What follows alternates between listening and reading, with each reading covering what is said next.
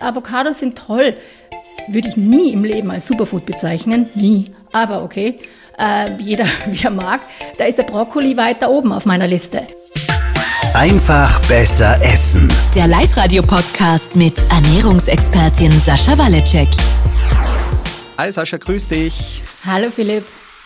Wie sehr bist du in den, ich sage mal, sehr jugendlichen Social-Media-Kanälen, Instagram, TikTok etc. selber unterwegs? Ähm, nur beruflich. Also äh, eigentlich gar nicht. Ich bin dort, wo die, wo die älteren Herrschaften sich ähm, noch treffen, auf Facebook, aber auch auf Instagram. Aber ja, ich mache es eher beruflich, muss ich zugeben. Ich selber auch eher beruflich, bin aber draufgekommen, äh, TikTok, Instagram, überall poppen sie auf. Die Superfoods, mhm. die Goji-Beere, Avocado ist ja schon sehr lange, sehr gehypt, sehr toll, sehr lässig, mhm. auch sehr kritisiert. Äh, heute sprechen wir darüber. Superfoods, ist es wirklich super oder ist es Geldverschwendung und eigentlich ein Blödsinn? Die kurze Antwort ist ein bisschen von beiden, aber deswegen ist das Thema auch recht spannend. Ui, ein bisschen was von beiden. Okay, dann starten wir vielleicht einmal, sagen wir mal, mit der Definition. Oder gibt es überhaupt eine Definition oder hat es nur irgendwo ein Influencer dann erfunden? Was macht denn ein Superfood eigentlich überhaupt zum Superfood? Also theoretisch sind Superfoods äh, Nahrungsmittel, die besonder, eine besonders hohe Nährstoffdichte haben von irgendeiner bestimmten Nährstoffgruppe oder einem bestimmten Nährstoff. Ja, oder mehrere verschiedene, und deswegen sind sie so ganz toll und deswegen sind sie super. Okay. Und damit haben wir schon das Problem, ähm, das ist kein geschützter Begriff. Ja, und das heißt, das heißt, ähm, das Wort Superfood ist immer Marketing. Ja, immer. Weil wenn etwas einen sogenannten Health Claim hat, denn der ist in der EU geregelt, dass man sagen darf, ähm, irgendwas hilft dazu, keine Ahnung was, ähm, deinen Energiestoffwechsel zu verbessern, dann ähm, ist es in Studien abgesichert. Es trifft aber immer auf Nährstoffe zu und nicht auf ganze Nahrungsmittel. Also wenn man jetzt manchmal in der Gemüseabteilung irgendwie so Beta-Carotin soll dabei helfen oder irgend so, steht manchmal in der Gemüseabteilung jetzt oberhalb vom Gemüse, sieht man so Plakate dann teilweise, dann kann man sagen, ja, und in Karotten sind sehr viel Beta-Carotine drinnen und deswegen ähm, darf man, ist, hat das eben vielleicht diese Wirkung. Das sind die Health Claims, die sind geschützt. Ähm, die darf man nicht einfach so behaupten, wenn die sagen, das ist ein Superfood, das ist nicht geschützt, das kann jeder behaupten. Das kann ich von einem Stück Papier behaupten und kann es verkaufen. Also deswegen, ähm, das ist einmal das erste Problem mit dem Wort. Das zweite ist, ähm, Nährstoffe werden eingeteilt in essentiell. Und ein, essentielles, ein essentieller Nährstoff sind zum Beispiel alle Vitamine, einige Mineralien, ähm, Eiweiß bestimmte Fette und dann brauche ich sie zum Überleben. Wenn ich kein Vitamin C kriege, dann sterbe ich. Ja, und das sind essentielle, sind lebensnotwendige Nährstoffe. Aber es gibt auch ganz, ganz viele sehr, sehr nützliche und wichtige Nährstoffe, die sind nicht essentiell und trotzdem wichtig und gut. Also die sekundären Pflanzeninhaltsstoffe ähm, gehören zum Beispiel dazu. Also das, was den Rotwein rot macht und den Ingwer scharf und das Chili und so, das sind alles sekundäre Stoffe, die sind nicht lebensnotwendig, aber gesund und haben viele positive Wirkungen. Und gerade von denen spricht man dann bei diesen Superfoods. Ja, so äh, Antioxidantien, die unseren freien Radikale im Körper äh, bekämpfen, gehören dazu. Solche Dinge alles. Ähm, es gibt Körper, körpereigene ähm, äh, Antioxidantien. Es gibt eben essentielle wie Vitamin C, Zink und Selen und aber auch viele sekundäre Pflanzeninhaltsstoffe, die eben Lebensmittel sehr denen starken Geschmack geben oder eine bunte Farbe geben bei Gemüse und Obst und solche Dinge. Und, und da gibt's eben Produkte, Lebensmittel, die das viel drinnen haben. Das heißt aber nicht, dass es bei uns nicht auch Dinge gäbe, die eine ähnliche Wirkung haben. Also Chiasamen, ja, sind super und haben viel, eine bestimmte Art von Omega-3, aber das haben Leinsamen jetzt auch. Ja, aber Leinsamen ist halt nicht so sexy zu verkaufen wie Chiasamen. Und da gibt's halt dann keinen Importeur, der das irgendwie, der den Markt kontrolliert, sondern Leinsamen lassen sich halt schneller und leichter und billiger herstellen und dann ist die Marge nicht so groß und deswegen ist es einfacher, Chiasamen teuer zu verkaufen als Leinsamen. Und ich möchte jetzt weder Chiasamen noch Leinsamen schlecht reden und beide haben ihre Vor- und Nachteile und ich esse auch Chiasamen gerne, aber das ist so ein Beispiel dafür, ja.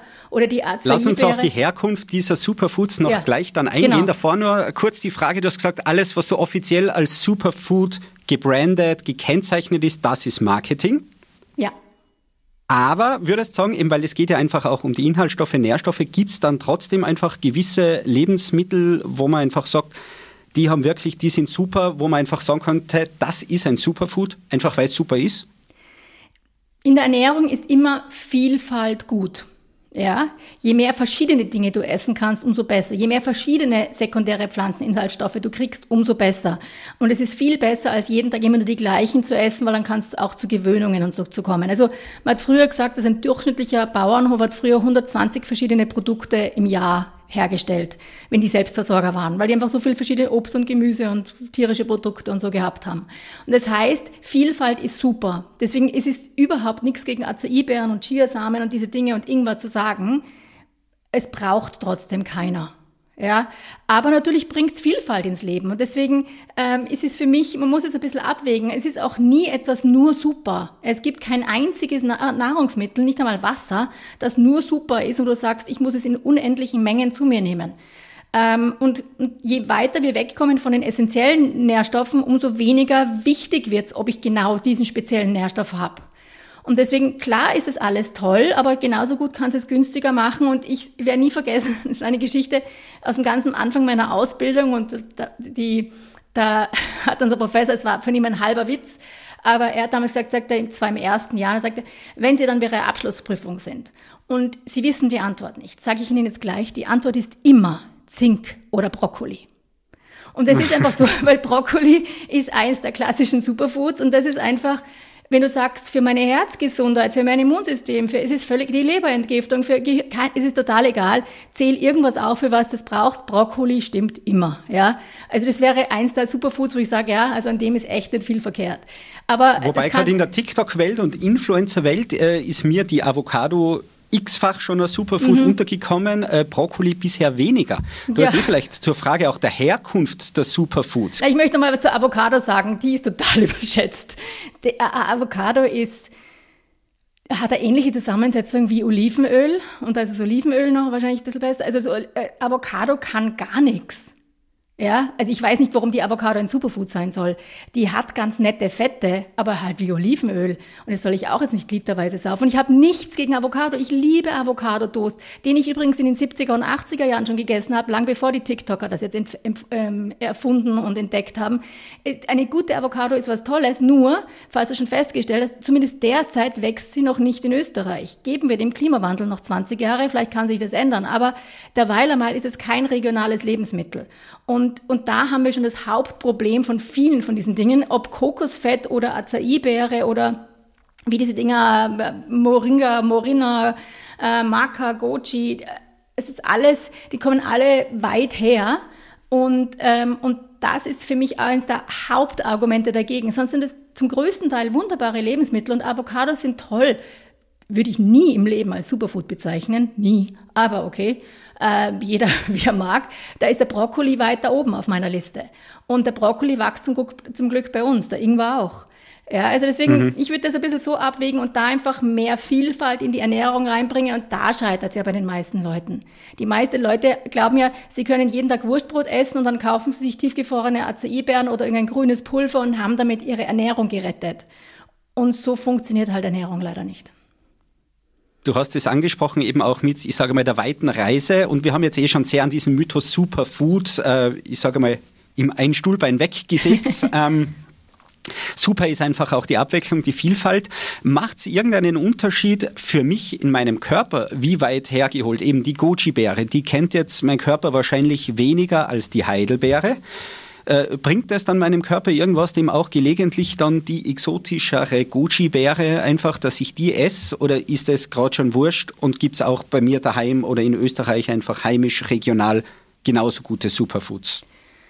Also, das sind jetzt mehrere Fragen drin. Einmal, die Frage ist schon, sind wir enzymatisch dafür aufgestellt, dass wir gewisse Sachen verdauen? Oder weiß man einfach, dass zum Beispiel Asiaten, die halt mit Soja aufgewachsen sind, Soja enzymatisch anders umwandeln im Körper, als wir Westler das tun. Das heißt, man kann nicht automatisch, nur weil jetzt in irgendeiner Region der Welt etwas viel gegessen wird und es dort für die Bevölkerung super ist, automatisch darauf schließen, dass es bei uns genau gleich ist.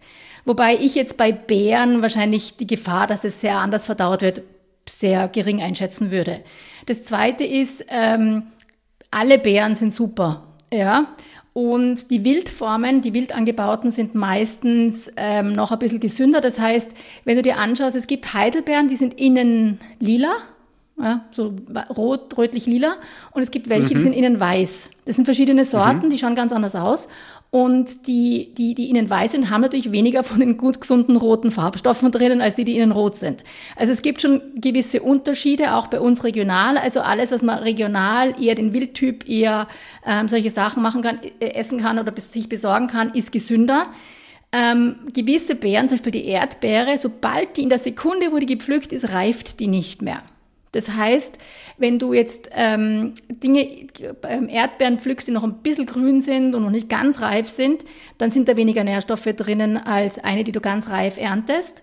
Das zweite ist Erdbeeren, oder ich nehme jetzt Erdbeeren einmal als Beispiel. Also überhaupt Beeren, die weit reisen müssen, müssen transportfähig sein. Und wir wissen alle, der mal, wer selber mal Beeren gepflückt hat, weiß, die kriegst kaum im Korb heim, bevor sie gatschig sind. Ja? Und, mhm, und das heißt, da werden natürlich Dinge gezüchtet, damit die nicht so empfindlich sind. Das heißt nicht, dass die deswegen ähm, gesünder sind. Ja, das heißt, die, die, da geht dann auch vielleicht auf Kosten von gewissen Nährstoffen anders gezüchtet, weil du sagst, ich muss die von Spanien irgendwie nach Österreich bringen. Die müssen auch von im Winter, von frag mich nicht wo, hierher kommen. Und das heißt, die werden vielleicht nicht am perfekten Punkt der Reife geerntet und sie sind eher auf Transportfähigkeit gezüchtet und nicht auf Geschmack und Nährstoffe. Und das sind so die Dinge, da ist einfach regional immer besser für uns, weil dann in den meisten Fällen das viel reifer geerntet wurde. Äh, es ist fürs Klima besser, weil nicht so weit transportiert. Und wir haben einfach dadurch mehr Nährstoffe drinnen. Aber grundsätzlich, ich habe nichts gegen Beeren. Ja, auch andere Arten oder ich sage jetzt immer die Beeren. Ähm, alle, Nähr alle Lebensmittel, wenn wir Vielfalt reinbringen, ist es immer gut für uns. Dinge, die sehr neu sind in Europa, also zum Beispiel die Chia, der Chiasamen, den gibt es ja erst seit ein paar Jahren, also so 10, 15 Jahre oder so in Europa.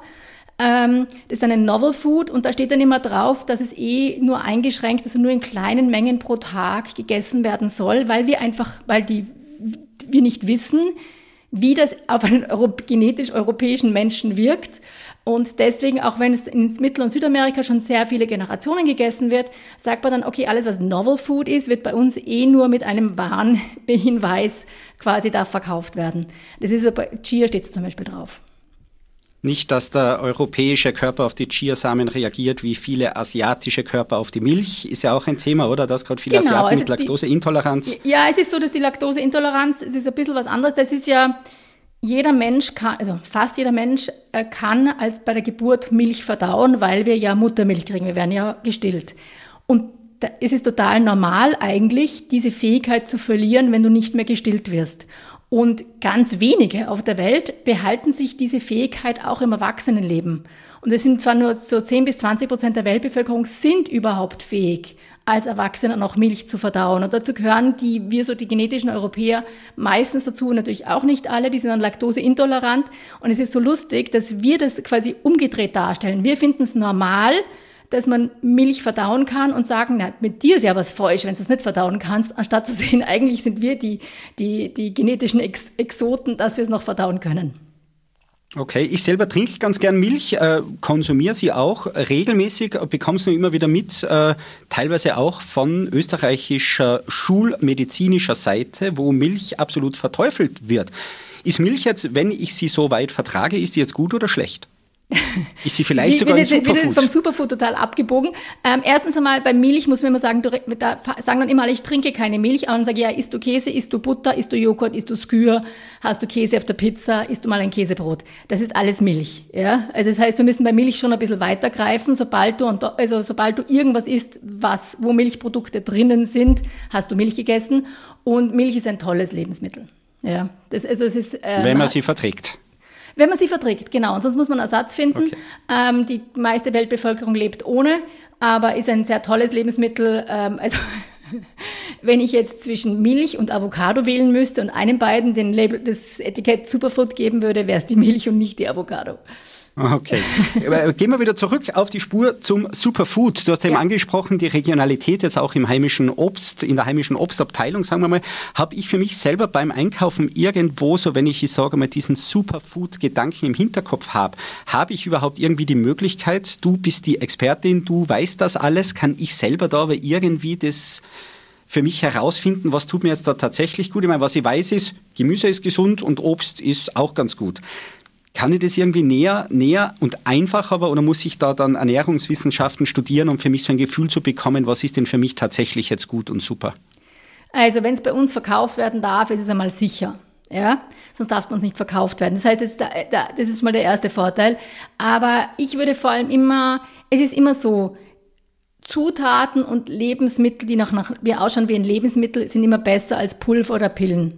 Ja, das heißt, ähm, es ist, wenn du die Beeren kaufen kannst, wenn du den Ingwer frisch kaufen kannst, ähm, von mir aus auch Kurkuma ist ein geriebenes Pulver. Wenn es gefriergetrocknet und gemahlen ist oder es ist tiefgefroren oder es ist frisch, spricht überhaupt nichts dagegen. Je weiter wir uns von der natürlichen Form entfernen, umso mehr würde ich in Zweifel stellen, ob die Wirkungen, die sie behaupten, überhaupt eintreten, ob sie das überhaupt vertreten können, ob es irgendwelche Studien gibt, die irgendwas beweisen. Und umso mehr ist es auf jeden Fall nicht mehr essentiell. Ja, das heißt, Vielfalt ist immer gut. Wenn du irgendwas siehst, was du sagst, das schaut lustig aus, das möchte ich mal probieren. Ähm, oder ich möchte, keine Ahnung, eben so Dinge wie Ingwer und solche Sachen in mein Leben einbauen, alles wunderbar. Ähm, aber je weiter wir von einem, das ist eine Zutat, die ich für meine Mahlzeit kaufe, uns davon entfernen, umso ähm, kritischer wäre ich dem Ganzen.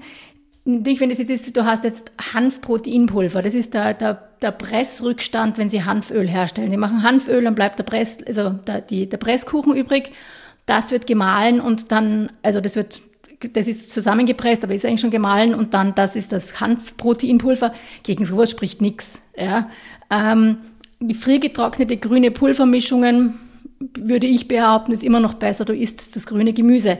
Dagegen spricht auch nichts, wenn du es als kleine Ergänzung nimmst. Aber das ergänzt jetzt nicht deinen Obst- und Gemüsebedarf. Also das ersetzt nicht deinen Obst- und Gemüsebedarf. Ja, das ist eine kleine Ergänzung, maximal. Und deswegen alle diese Superfoods können immer nur maximal eine kleine Ergänzung sein, weil das ist ja schon finanziell der Wahnsinn, wenn du alles nur mit so exotischen Sachen ähm, abdecken würdest und du brauchst fünf bis zehn äh, Portionen Obst und Gemüse pro Tag. Das heißt, mhm, mhm, ein kleiner Teil davon, ja, wenn du es leisten kannst und wenn du ein bisschen auf die Nachhaltigkeit schaust, spricht sicher gar nichts dagegen. Vielfalt ist immer gut. Ähm, essentiell ist nichts davon. Und ja, wenn du hin und wieder sagst, ich habe Lust auf sowas, ich möchte mal was Neues probieren, warum nicht? Zwei große Lektionen, die ich da für mich heute mitnehme. Nummer eins, ich hoffe, sie stimmt auch so, egal wie Superfood äh, oder wie man es dann nennen will, es gibt Dinge, die super sind, die gibt es aber auch bei mir im heimischen Garten. Es muss nicht das Exotische Absolut. sein, das mir der, der Social Media Influencer empfiehlt. Und Nummer zwei, der wahre super Zugang zur Ernährung ist eigentlich die Abwechslung. Also dieses eine Superfood, egal wie super es ist, einmal quer durch alles probieren, ist immer besser. Absolut, genau. Beides richtig. Das ist doch schön. das klingt doch super. dann sagen wir so, es gibt nicht das Superfood, aber es gibt die Vielfalt von so vielen Superfoods, Mehrzahl, wo auch immer in der Welt sie herkommen, besser regional, weil da ist eher noch mehr vom Superzeug mit drinnen. Genau. Absolut. Das und es gibt schön. gute Alternativen bei uns auch. Und wie gesagt, ja, Ingwer war ja auch nicht bei uns heimisch. Und jetzt kriegst du ihn überall und man kann ihn selber anbauen und er wächst auch bei uns. Und das ist doch schön, das ist doch toll. Den würden viele als Superfood bezeichnen keiner muss Ingwer essen, wenn er nicht mag. Wenn er dir schmeckt, wunderbar, eine schöne Ergänzung für die Ernährung. Und genauso würde ich mit allem anderen auch umgehen.